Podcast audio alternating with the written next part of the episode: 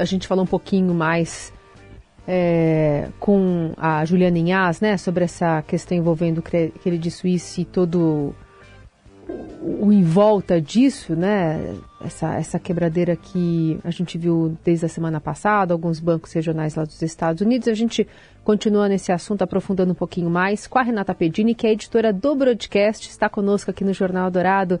Tudo bem, Rê? Bom dia. Tudo bem, Carol. Bom dia. Bom dia para você, para o Heisen, para os ouvintes do Eldorado.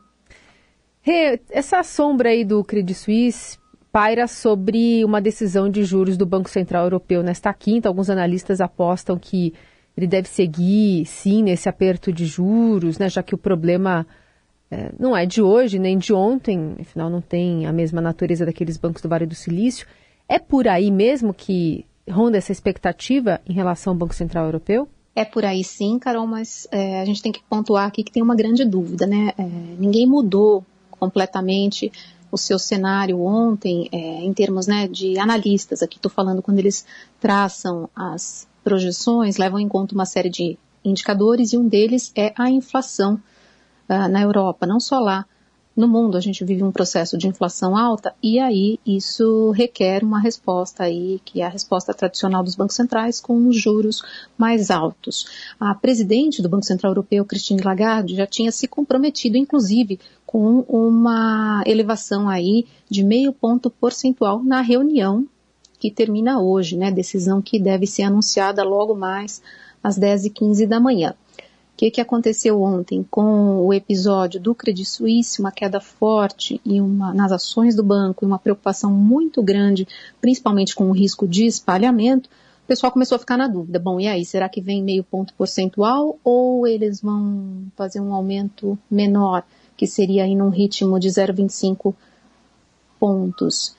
É, isso também é, aconteceu, essa mudança aí, é, de alguma maneira no pensamento dos investidores, dos analistas, a incerteza, porque a gente viu esse movimento acontecer desde a semana passada uh, em relação às expectativas para o Banco Central americano. Então, como você falou, são questões diferentes, a situação dos bancos americanos é uma, a situação do Credit Suisse é outra, mas o fato é que é, tem repercussão na semana passada, né, no fim de semana, no domingo, o Banco Central Americano reagiu com um pacote de emergência aí para irrigar o sistema financeiro, dar liquidez lá nos Estados Unidos. Então, isso é uma medida que é, é, entendida como um relaxamento, vai na contramão de um aperto monetário. Então, lá houve uma reviravolta nas expectativas. O pessoal, é, em relação, o pessoal, os economistas, os analistas, os investidores estavam esperando uma alta forte também de juros nos Estados Unidos para combater a inflação. E isso que chegou a ser, essa expectativa que chegou a ser de meio ponto percentual, ela caminhou até ontem para uma divisão no mercado entre 0,25 ponto e estabilidade.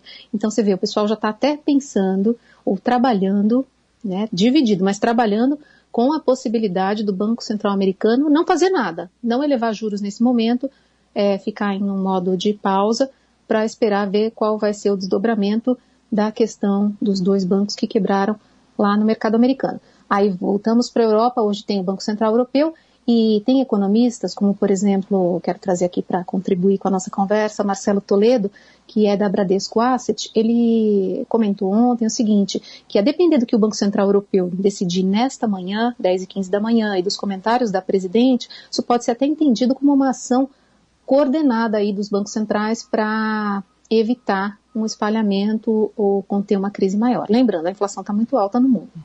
É, considerando essas duas leituras diferentes que você nos trouxe aqui, Renata, de aumento de juros na Europa e de manutenção ou aumento assim, pouco expressivo nos Estados Unidos, como é que isso chega aqui no Brasil, onde tem uma pressão política né, por uma redução da taxa de juros e exatamente com reunião do Copom do Banco Central marcada para a semana que vem.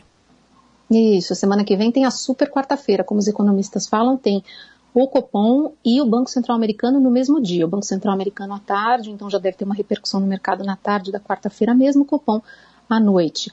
É, qual é a leitura dos economistas, né? É, esses eventos é, lá fora. Ainda que o Banco Central Europeu deu meio ponto percentual, mas se o americano optar por uma um passo aí menor ou até a manutenção, isso abre um espaço aqui no Brasil para uma queda de juros. Então, é, a gente aqui no Brasil iniciou uma subida de juros mais cedo, né, para combater a inflação. Nesse sentido, a gente estava na frente dos bancos centrais lá fora, que estão lidando com uma inflação bem mais alta que a nossa, ainda que a nossa também é, esteja bem acima. E, é, enfim, a gente tinha aqui é, já expectativas de corte da Selic, que se intensificaram recentemente, é, até levando em conta aí um trabalho feito pelo governo de entrega né, é, de uma proposta aí de regra fiscal para controlar gastos, controlar contas públicas, o pessoal começou a esperar entre analistas que o Banco Central possa vir com um corte da Selic já em junho deste ano.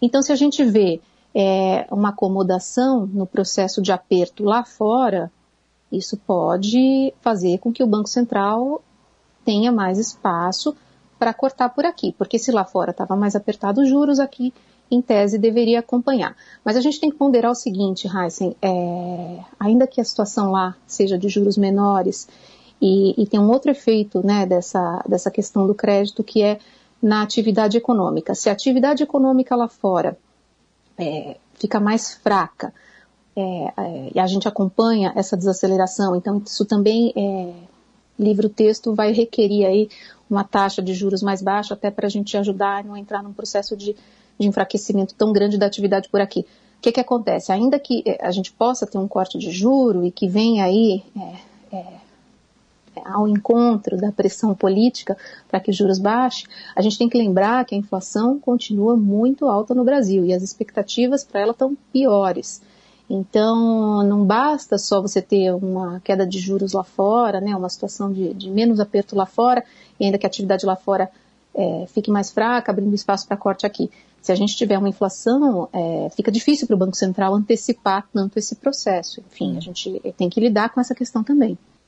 E isso vale a gente também lembrar por quê, né? Por que, que a gente está com essa, essa expectativa, com essa inflação tão alta, com a expectativa de inflação tão alta, é até pelo um desarranjo interno, né, das contas públicas. Então, quando você tem uma piora de percepção sobre os gastos do governo, sobre como é que o governo está arrumando a sua casa, é, o investidor foge do risco, vai buscar proteção no dólar. O dólar sobe, o dólar bate na inflação, afeta a cadeia de preços e aí a gente tem mais pressão inflacionária. Ou seja, está todo mundo também muito na expectativa, faz parte desse conjunto de informações, a apresentação do arcabouço fiscal. Vocês até mencionaram mais cedo aqui no jornal, né? Trouxeram a informação do ministro da Fazenda, Fernando Haddad, preparando uma reunião aí com o presidente. A gente tem que esperar, e a informação que a gente tem é de que existe aí também um, um esforço para entregar tudo isso antes da quarta-feira, né, que é a, a, reunião do Copom, para ver como é que o Copom é, pode levar tudo isso em conta, né, o Banco Central, é, para tomar sua decisão, para eventualmente sinalizar é, qual vai ser o plano daqui para frente.